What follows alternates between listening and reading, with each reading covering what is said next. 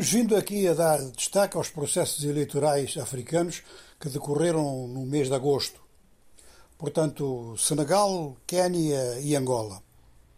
No Quênia e Angola foram eleições mais abrangentes, chegou até à presidência da República, enquanto que no Senegal foi apenas, é um apenas entre aspas, para a Assembleia Nacional. Aliás, no Senegal eh, já se processou uma outra fase desta eleição legislativa, é a escolha do presidente da Assembleia Nacional. E num total de 165 deputados, 84 estavam presentes, um absteve-se, 83 votaram a favor. Portanto, a oposição não compareceu, mas também não impediu a realização do ato e muito provavelmente vai continuar a dois níveis, a fazer protestos, e é a sua função, e, por outro lado, a preparar as próximas eleições, e aí vem eleições presidenciais. O presidente Macky Sall é considerado como responsável pelo mau desempenho da aliança governamental nestas eleições. Exerceu, digamos que, um poder em que a personalidade ficava muito visível.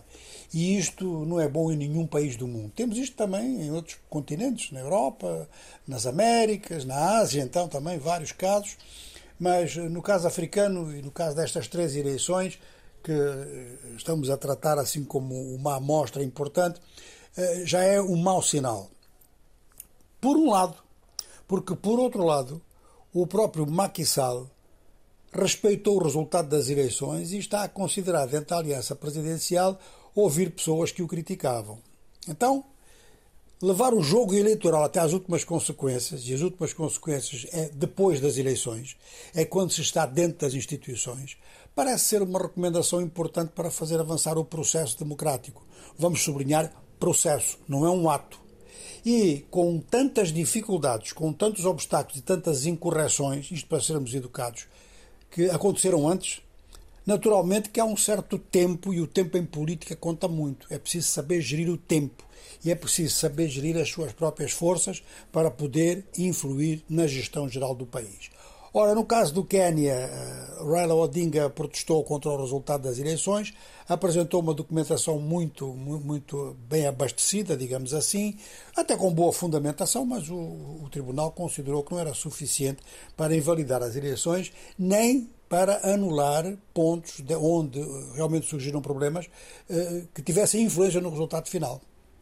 E é claro que ele vai preparar então a sua estratégia eleitoral e o Quênia, tal como o Senegal, vai funcionar com grandes equilíbrios. Ora, amanhã temos a tomada de posse do presidente angolano para o seu segundo mandato. E da maneira como as coisas ficaram, o MPLA não pode modificar a Constituição, porque já não tem dois terços para isso. Portanto, este segundo mandato, vistas as coisas agora, é o último mandato de João Lourenço. Isto já é um ponto muito importante, já é uma conquista muito importante. Por outro lado, também é importante considerar que a oposição, se resolver boicotar as instituições, se ficar muito tempo fora delas, vai desperdiçar todo o esforço que fez até aqui. E este esforço foi um esforço importante, ou seja, que pela primeira vez se estabelece um equilíbrio um equilíbrio mesmo a nível da Assembleia Nacional. Portanto, 51% contra 43% dá um equilíbrio que obriga o governo, mesmo que haja má vontade, obriga o governo a determinadas considerações. E isto abre espaço então ao extraparlamentar, que é a sociedade civil, os movimentos sociais, que têm a obrigação de se gerirem melhor em Angola, de se dotarem de uma outra estrutura e de simplesmente não ficarem encostados à, à procura de subsídios para fazer determinadas pesquisas e depois fazer postagens na internet. Não tem que ser mais que isso.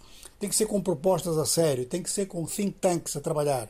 E é neste sentido do think tanks a trabalhar que o governo então vai mostrar se é ou não é capaz de introduzir diferenças. E as diferenças estão, no caso angolano, em equipes competentes capaz de definir uma coisa que é muito simples e que falamos há muito tempo: a diversificação económica como base para uma melhor distribuição da riqueza.